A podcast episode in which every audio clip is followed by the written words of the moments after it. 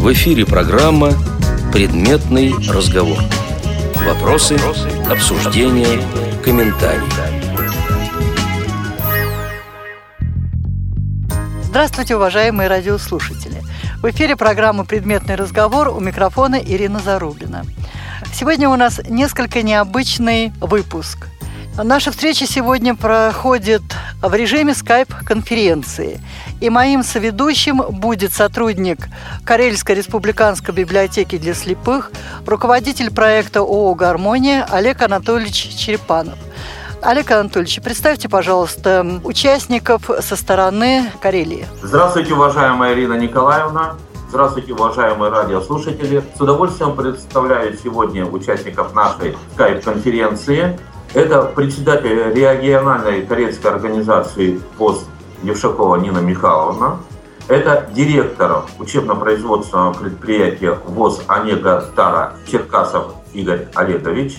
Это сотрудник Министерства труда и занятости Республики Карелия, начальник отдела по содействию занятости населения а, Прудникова Надежда Рюриковна. Также в нашей конференции сегодня участвуют массажисты Виктор Анатольевич Панков, Ковалев Тимур Павлович и директор предприятия ООО «Гармония» Крицкая Наталья Анатольевна. Такая у нас сегодня большая группа участников. И основная тема, которая сегодня будет обсуждаться в предметном разговоре, это трудоустройство инвалидов по зрению. В первой части мы поговорим о трудоустройстве инвалидов по зрению в Карелии в общем.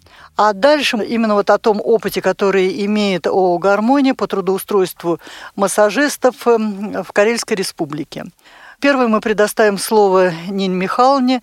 Нина Михайловна, расскажите, пожалуйста, о той ситуации, которая складывается в Карелии по трудоустройству инвалидов по зрению. Трудоустройство инвалидов Карелии у нас, в общем-то, довольно-таки большая проблема, потому как республика у нас занимает очень большую протяженность. Очень много инвалидов живут в отдаленных, э, скажем, регионах. Те, которые живут на селе, им проблематично устроиться. В малых городах то же самое, потому как сложно создавать специализированные рабочие места. И даже если где-то есть попытки создания специализированных рабочих мест, то зачастую общество не готово к тому, чтобы работать вместе с инвалидами. К нам в организацию поступали звонки такого содержания, когда звонит работодатель интересуется э, конкретным человеком и спрашивает, является ли вот конкретное лицо инвалидом. Я задаю вопрос, а почему вы интересуетесь? Они говорят, ну вот человек все-таки с плохим зрением, он, наверное, имеет группу инвалидности, и мы не хотели бы брать инвалида. Э, спрашиваю, почему вы не хотите брать именно инвалида, потому что вы считаете, что он будет плохо работать? Они говорят, ну да, то, что будут создаваться определенные трудности, они очень сомневаются в том, что инвалид по зрению может работать э, точно так же оперативно, точно так же грамотно, как любой другой специалист.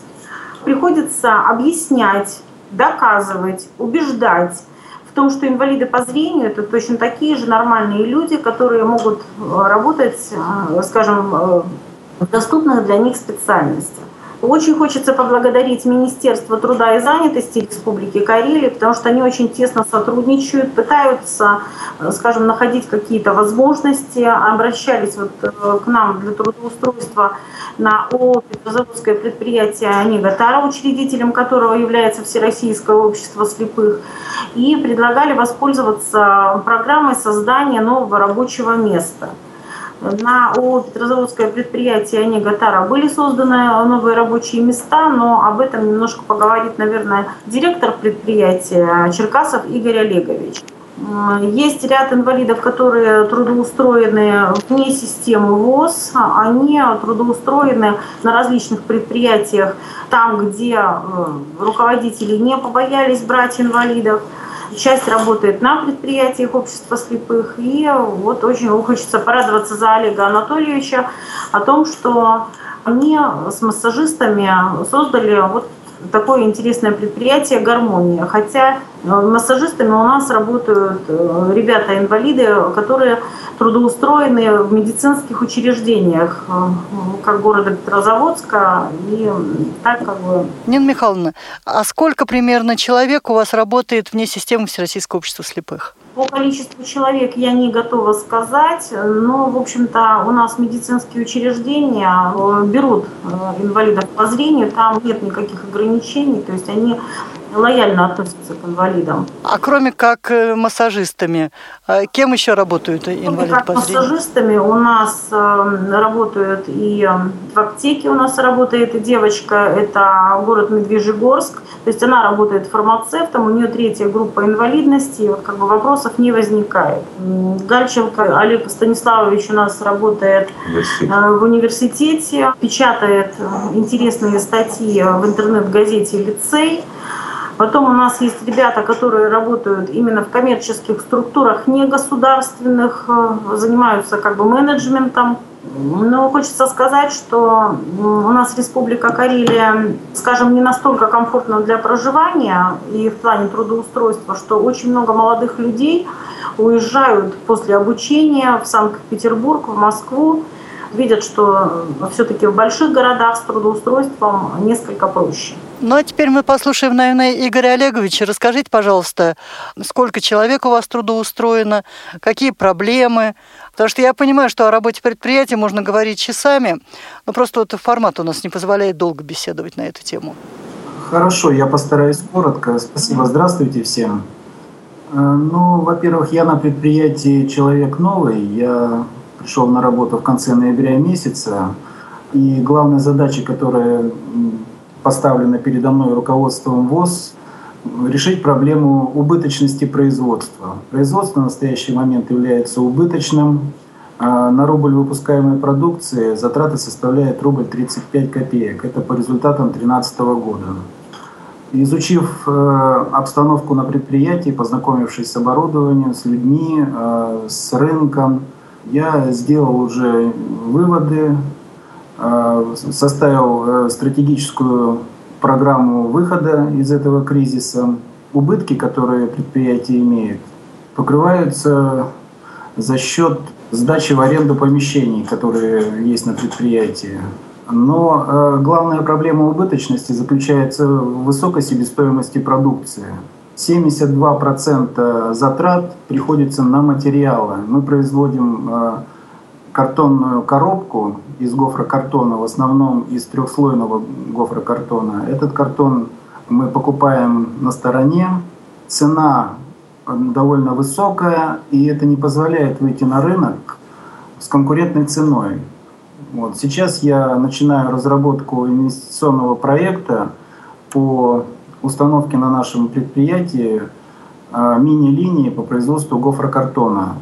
Себестоимость материалов уменьшится на 30%. Окупаемость такого проекта порядка 5 лет. Стоимость этого проекта 7 миллионов.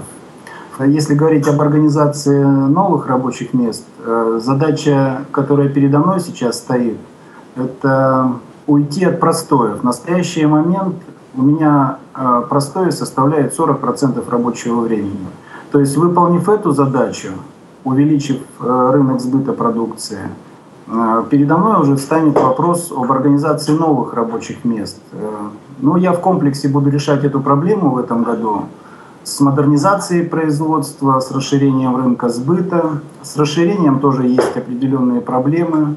В основном нашими заказчиками являются малые предприятия с небольшими заказами. Крупные заказы выполняют в основном предприятия северо-запада. Это Санкт-Петербург, возможно, Вологда. А там стоят автоматизированные высокопроизводительные линии, которые выпускают очень качественную коробку с низкой себестоимостью. Поэтому конкурировать с этими предприятиями в крупных заказах мы сейчас не можем. Поэтому вот по трудоустройству я вопрос буду решать после того, когда решу вот эти минимальные задачи. В настоящее время на предприятии у нас работает 23 человека, из них 13 человек инвалиды первой и второй группы. Ну, коротко так. И как вы думаете, когда вы решите свои главные вопросы, насколько может увеличиться численность работающих на предприятии? Если мне удастся решить проблему с финансированием вот этого проекта по э, установке мини-линии по производству картона в этом году, то я организую еще четыре дополнительных рабочих места для инвалидов. Надежда Рюриковна, расскажите, пожалуйста, а какое содействие в трудоустройстве инвалидов оказывает эм, служба занятости? Можно я частично отвечу сначала на этот вопрос? Хорошо. Надежда Рюриковна, значит, э, мне удалось встретиться, э, обратиться к главе республики Карелия Худиланину Александру Петровичу. И затем, после этой встречи, было организовано совещание на базе предприятия с министром труда и занятости. Довольно продуктивно прошла встреча, и я хочу выразить, пользуясь случаем, благодарность Министерству труда и занятости, поскольку они оказывают помощь не только в трудоустройстве, скажем, инвалидов, но они еще выполнили, что ли, несвойственные функции, помогли выйти на потребительский рынок города и республики. И уже прошла встреча в Министерстве экономического развития, то есть вот они организовали эту встречу, и мы сейчас уже работаем по результатам этих совещаний. Там есть направление интересной работы. Что касается софинансирования вот этого проекта, по линии малых предприятий нам могут компенсировать расходы в 50%. Это будет касаться там 44-й э, федеральный закон и 209 закон э, по размещению госзаказов тоже будут оказывать содействие. Поэтому я выражаю свою благодарность Министерству труда и занятости. Вот, Надежда Юрьевна. Ну, если говорить в целом о проблеме трудоустройства инвалидов, я хочу сказать, что в республике уже сейчас пятый год действует такая программа. Мы получаем э, оборудование создания рабочих мест для трудоустройства инвалидов. То есть это э, федерация выделяет нам определенные деньги – в прошлом году это было чуть более 3 миллионов э, рублей, в этом году это практически 4 миллиона рублей. В прошлом году принималось постановление, в соответствии с которым было оборудовано, оснащено 48 рабочих мест для инвалидов, а в этом году мы планируем э, создать с помощью работодателей 57 таких э, рабочих мест. За 4 года по республике было создано 130 рабочих мест, и на сегодняшний момент 84 инвалида на них продолжают работать. Суть самой программы сводится к тому, что работодатель обращается непосредственно в министерство э, с заявкой, где э, представляет определенный пакет документов. И в 2014 году сумма на оборудование оснащение одного рабочего места составляет 69 343 рубля. То есть работодатель должен э, достаточно подробно в своей заявке указать конкретно, какое оборудование он будет приобретать, ну, там э, деньги могут пойти на приобретение, монтаж, а также непосредственно как бы на, скажем так, доступные подходы к рабочему месту. А Центр занятости берет на себя обязательство подобрать э, в соответствии с рабочим местом по указанной профессии специальности непосредственно инвалида по той профессии, по которой создается рабочее место, и работодателю трудоустраивает у себя такого гражданина. Надежда Рюриковна, а сколько среди трудоустроенных инвалидов по зрению? Ну, я хочу сказать, что из предприятий, с которыми мы сотрудничали, э, я так понимаю, что с 2011 года, у нас э, мы сотрудничали непосредственно с Нигатара и вот с, э, с библиотекой для слепых, и сейчас с ООО «Гармония». В Анигатара у нас был трудоустроен в 2011 году было создано одно рабочее место, если я не ошибаюсь, в 2012 году четыре рабочих места. И в 2013 году... Пять рабочих мест в гармонии. Пять рабочих мест в гармонии, вот Олег Анатольевич подсказывает. А сложно привлекать инвалидов к реализации программ трудоустройства? Вот с какими проблемами вы сталкиваетесь? Если говорить в целом, э, не конкретно по вот, Всероссийскому обществу слепых, а вообще э, проблема, скажем так, трудоустройства инвалидов и в том числе для трудоустройства их на этих рабочих местах. Определенная сложность есть в связи с чем? Предприятие, например, это же не только город Петрозаводск, это еще на всей территории Республики Карелия. То есть рабочее место на предприятии может быть создано в районе, а когда по каким-то причинам инвалид увольняется этого рабочего места, центра занятости нет возможности подобрать именно в том населенном пункте, где это рабочее место создано, на замену э, на это рабочее место другого э, инвалида. Так у нас случилось в свое время, когда в Пионерском районе было создано рабочее место непосредственно для инвалида э, глухонемого. Затем были определенные сложности после увольнения подобрать, скажем так, гражданина ну, с такими же ограничениями по здоровью. Работодатель, когда он заключает договор с центром занятости, он берет на себя обязательства – что в случае, если по каким-то причинам у него увольняется гражданин, он э, в центр занятости дает заявку снова на это рабочее место. И в течение определенного количества месяцев, в 2014 году это 24 месяца, то есть это рабочее место должно быть как бы закреплено для трудоустройства непосредственно инвалида. А какие проблемы с работодателями? Опять же, если говорить о проблемах с работодателями на уровне республики вообще, то есть вот если не касаться этой программы, по созданию, э, оборудованию, оснащению рабочих мест для инвалидов. Вы прекрасно знаете, что у нас в Республике Карелия действует такой закон о квотировании рабочих мест для инвалидов. В настоящий момент, по-моему, 262 предприятия попадают под этот закон. Если численность работающих на этих предприятиях более 80 тысяч и расчетное количество рабочих мест для трудоустройства должно бы превышать 2000. Но вот на а, тех квотируемых рабочих местах, о которых я сейчас говорю, трудится в настоящее время э, чуть более 800 человек. То есть работодатель, когда заявляет рабочие места как квотируемые, как правило, это рабочие места либо низкоквалифицированные, либо с низкой заработной платой. Существует такая проблема. И еще существует проблема в чем? Те э, граждане, ну, имеющие инвалидность, которые обращаются в службы занятости, как правило, процентов 60 у них э, нет определенного образования, которое требуется для трудоустройства на рабочих местах. Это тоже большая проблема. Низкий образовательный уровень. То есть люди с образованием трудоустраиваются успешнее? Да, в какой-то степени можно сказать, что человек, имеющий образование профессиональное, ему гораздо легче трудоустроиться, потому что у него выше конкурентоспособность на рынке труда. Олег Анатольевич, ну а теперь мы предоставляем слово вам Ирина Николаевна, уважаемые радиослушатели, я попробую быстро, но сформулирую свое понимание сегодняшнего положения дел в вопросе трудоустройства инвалидов по зрению. Мне кажется, что сегодня большинство проблем, я совершенно согласен и солидарен с Надеждой Юриковной, складывается из следующего фактора. Сегодня, ну, если сравнивать, скажем, там, с 80-ми, 70-ми, теми годами, потребность в неквалифицированной рабочей силе становится меньше.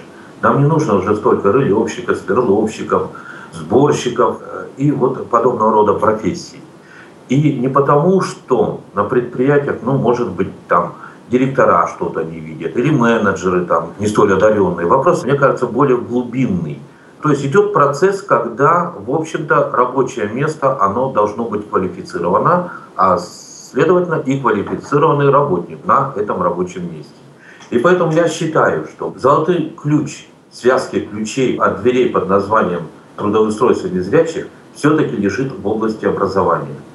И вот сегодня я вижу несколько направлений. Это, во-первых, локальное трудоустройство, ну, назовем его так, таким термином, может быть, не очень удачный, когда люди, получив образование, самостоятельно э, устраиваются на обычном свободном рынке труда. Юристы, медики, учителя, музыканты. Ну, мы знаем перечень этих профессий. Второе, безусловно, одним из главных звеньев трудоустройстве слепых это был, есть и остается, я думаю, еще долго-долго будет оставаться предприятие Всероссийского общества слепых. Здесь достаточно мощная материальная техническая база, здесь очень солидные учредители этих предприятий. И я думаю, что, в принципе, здесь будет трудоустроена основная масса незрячих людей. Да, квотированные рабочих мест, где работает, где нет. Вот мы услышали сейчас э, из информации Надежды Рюриковны, что у нас только одна треть, на одну треть работает вот эта схема квотированных рабочих мест из двух тысяч возможных. 800... Но в других регионах показатели еще хуже. Вот. И следующее направление – это вот то, что мы называем сегодня гармонией. А не потому, что это маленькое предприятие возникло, функционирует Э, на сегодняшний день, ну, слава богу, работает. И работает, наверное, все-таки экономически устойчиво и успешно на сегодняшний день. Не в этом дело. Таких предприятий в городе Петрозаводске более 20. СПА, салонов и так далее. А мне кажется, росток, может быть, будущего трудоустройства, одно из звеньев. То, что это предприятие создали сами инвалиды, сами на нем работают, сами распределяют прибыль, то есть являются хозяевами, распорядителями своей ну, вот, трудовой судьбы, так скажем. Олег Анатольевич, слушатели в основной своей массе все-таки не знают, что такое гармония, и буквально в двух словах эм, историю его создания и основное направление работы. Сама идея гармонии возникла не сегодня, она возникла уже давно, года четыре назад, когда я работал в школе для слепых и слабовидящих детей в городе Петрозаводске в качестве учителя-реабилитолога. А поскольку интернат в качестве профориентации школьников, учащихся, выбрал массаж.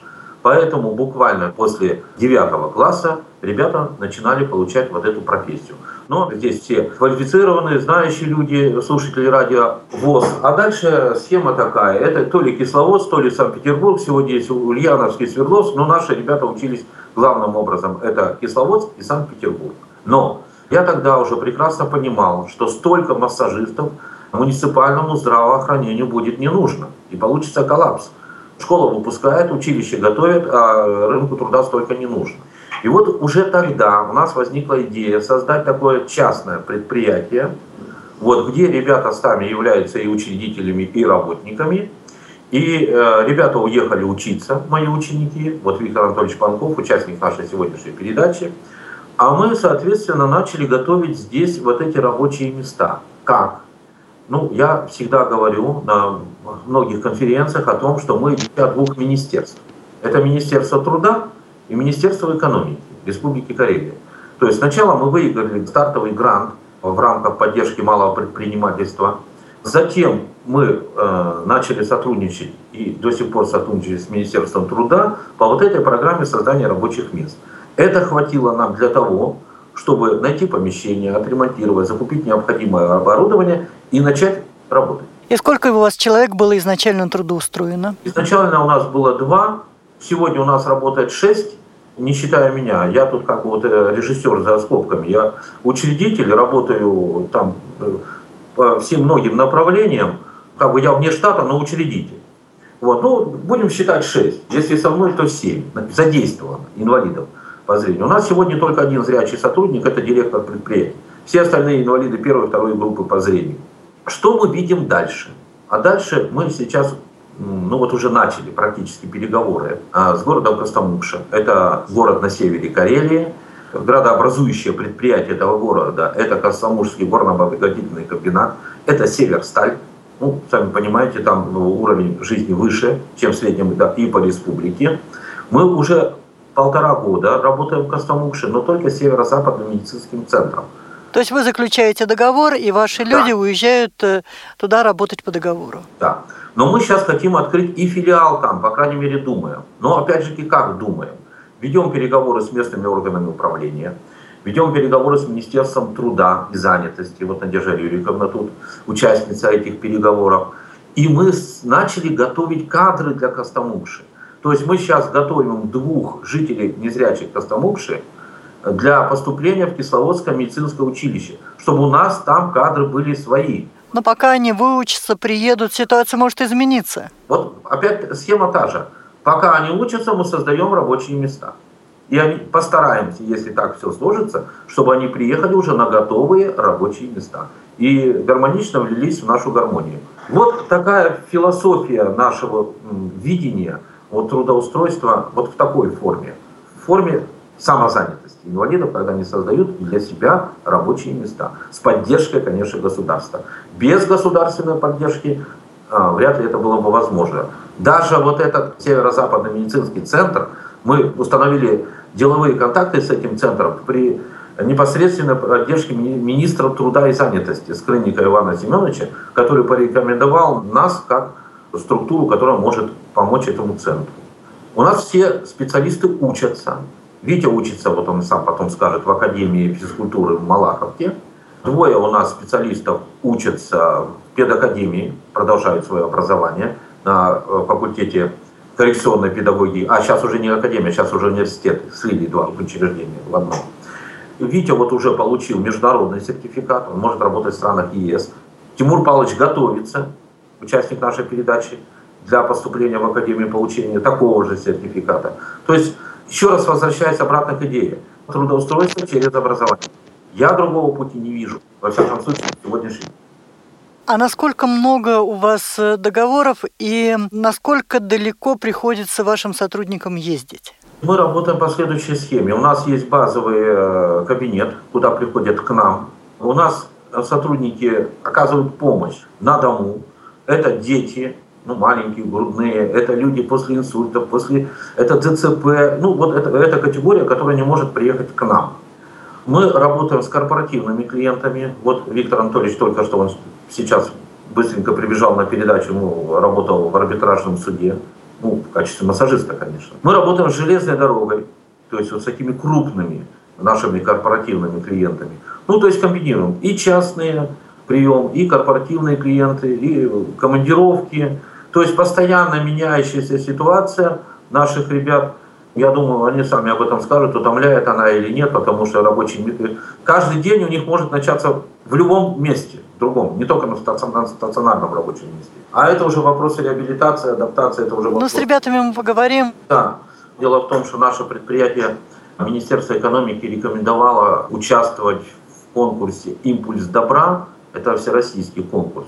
И вот готовят материалы сейчас Министерство экономики, Министерство труда подключилось к этому процессу. Надежда Юрьевна вот тоже готовила для нас материалы. И по нашим данным, мы за эти полтора года уже оказали помощь. Предварительная цифра более полутора тысяч. Но это по людям есть. Я не говорю сейчас о финансовом объемах, это уже вопрос другой, экономический. Да, вот перед тем, как перейти уже непосредственно э, в помещение гармонии, мне хотелось бы, чтобы вы рассказали о своем опыте трудоустройства, потому что э, он тоже имеет непосредственное отношение к теме нашей сегодняшней беседы. Ну, опять же фокус попадает в то же поле. Работая в школе, я понимал, что образование – это главное, а в этом звене образования – это компьютеризация. Без компьютера мы не конкурентны способны ни в процессе учебы, ни в процессе как соискатели будущих рабочих мест. Я убежден в этом, поэтому я для себя решил, и директор библиотеки счел возможным, и директор Центра занятости Пионерского района тоже, что нужно создать рабочее место для обучения компьютера, IT, IT-технологиям, видите, какие мы придумываем, да, аббревиатуры, для обучения людей с нарушением зрения. База библиотека, здесь мы учим людей. То есть рабочее место, опять же, было создано при непосредственном участии Министерства труда и занятости, не профинансировали это рабочее место. Вот и компьютеры, и все необходимое оборудование. И это место рабочее было создано в 2011 году, в 2011 году. Ну вот как мы видим, на сегодняшний день оно продолжает функционировать, это место. Да? Мы обучили уже порядка 40 человек. Также мы работаем с Министерством труда учебный центр Министерства труда и занятости Республики Карелия – у нас этот курс, ну вот мною мысленно и практически разделен на два составляющих. Если в библиотеке, где люди такого пожилого, ну, геронтологического возраста, мы акцентируем на таких моментах, как связь, то есть скайп, электронная почта, базы библиотек, это библиотека, это главное. Если мы говорим о учебном центре Министерства труда, там программы мы выстроили таким образом, чтобы обучать, ну, скажем, тому же Word, для того, чтобы человек мог работать, оформить курсовую работу, написать деловую бумагу и так далее. То есть скорректированные вот эти наши программы. Ну, нужно сказать, что из 15 обученных людей 13 у нас социализировалось. Кто-то учится, кто-то работает благодаря IT-технологиям. Это, я думаю, что эту работу надо продолжать это стоит того. Ну, а с Олегом Анатольевичем я делала цикл передач на радио «Рансис», и желающие могут сходить в архив программы «Факультатив» и познакомиться с Олегом Анатольевичем поподробней. Я думаю, что и на радио ВОЗ мы впоследствии сделаем специальную передачу, где Олег Анатольевич расскажет подробно о своем трудовом пути. Ну а сейчас э, все-таки вот, чтобы люди понимали, кто возглавляет проект ООО «Гармония», буквально вот в двух словах расскажите, пожалуйста, о своем трудовом пути. Ну, мой трудовой путь был весьма извилистый. После университета я уехал работать в село Карельское, Спасскую губу, качестве учителя истории и обществоведения. Мой остаток зрения был примерно такой же, как на сегодняшний день. Ну, я его определяю так, чуть-чуть не слепой.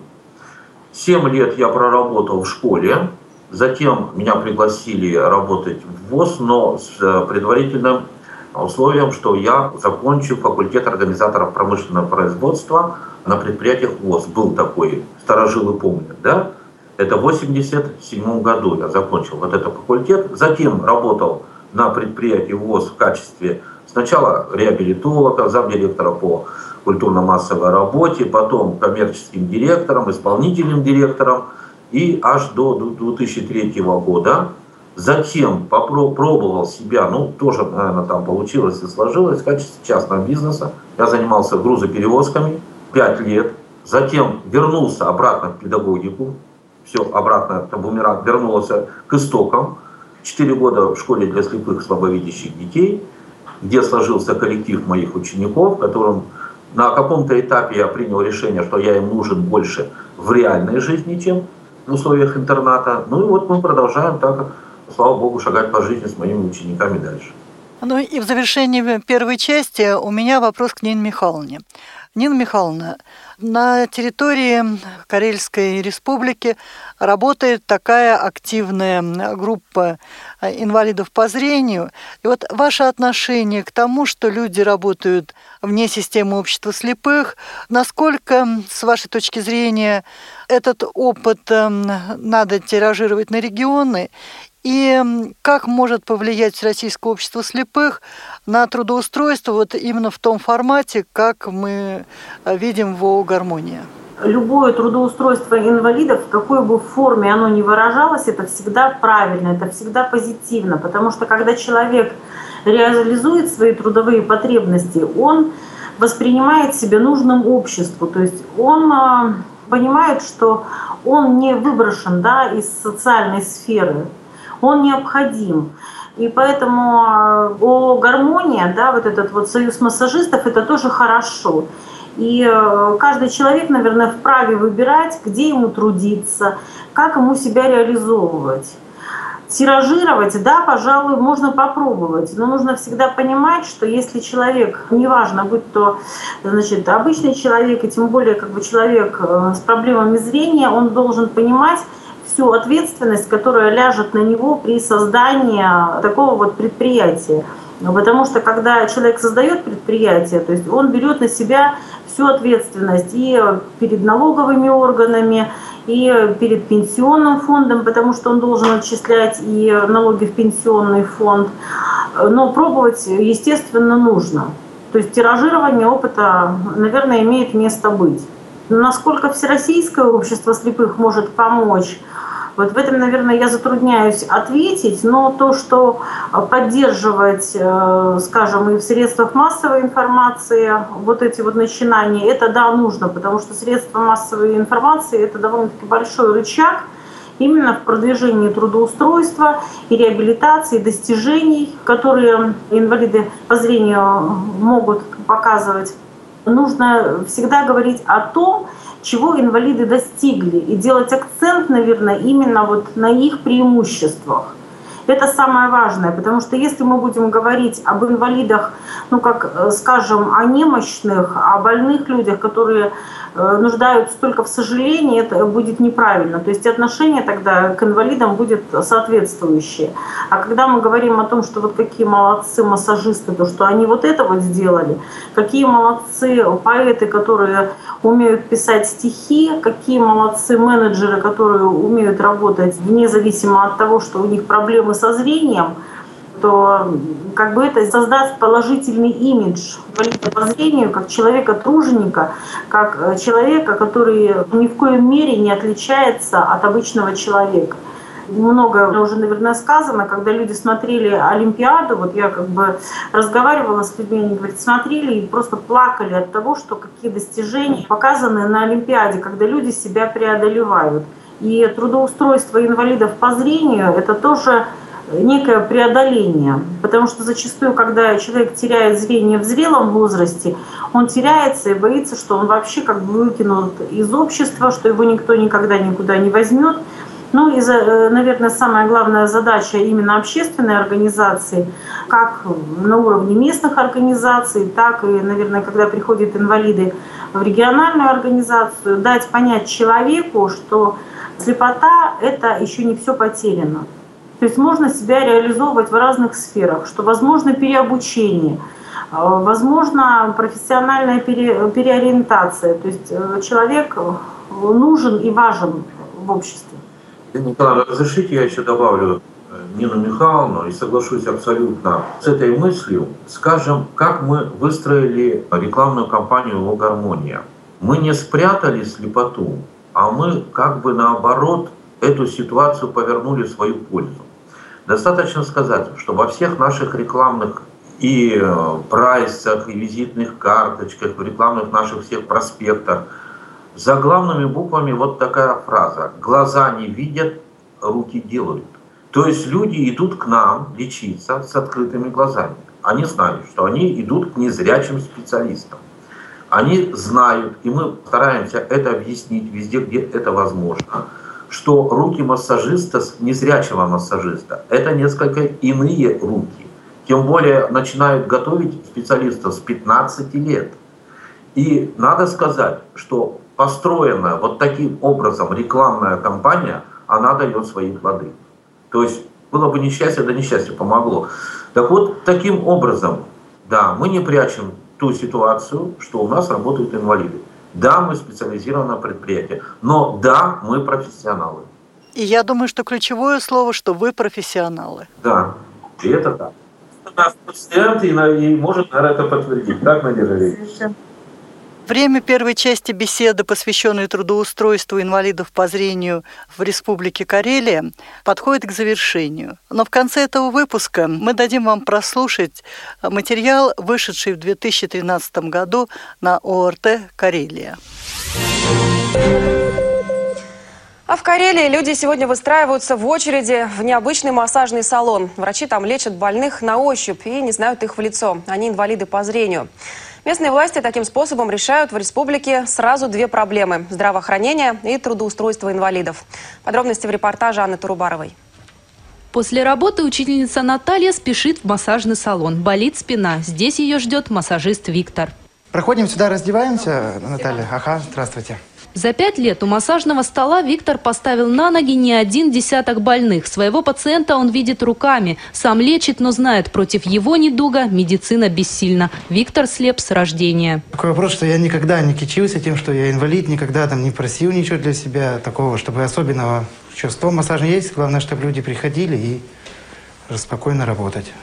Раньше за копейки Виктор работал в государственной поликлинике, принимал по 40 человек в день. Теперь он учредитель и сотрудник уникального для России бизнес-проекта. Бывший учитель Виктора из школы для незрячих Олег Черепанов с гордостью демонстрирует награды, которые ни он, ни его коллеги никогда не увидят. Лучшее микропредприятие Карелии он создал после увольнения. Решил, что во взрослой жизни своим ученикам он нужней. Промежуточной вот такой структурой, кто бы подхватил социализировал этого ребенка, создал рабочий, ну уже не ребенка, а юношу, создал ему рабочее место, помог как-то э, интегрироваться в обществе. Нет.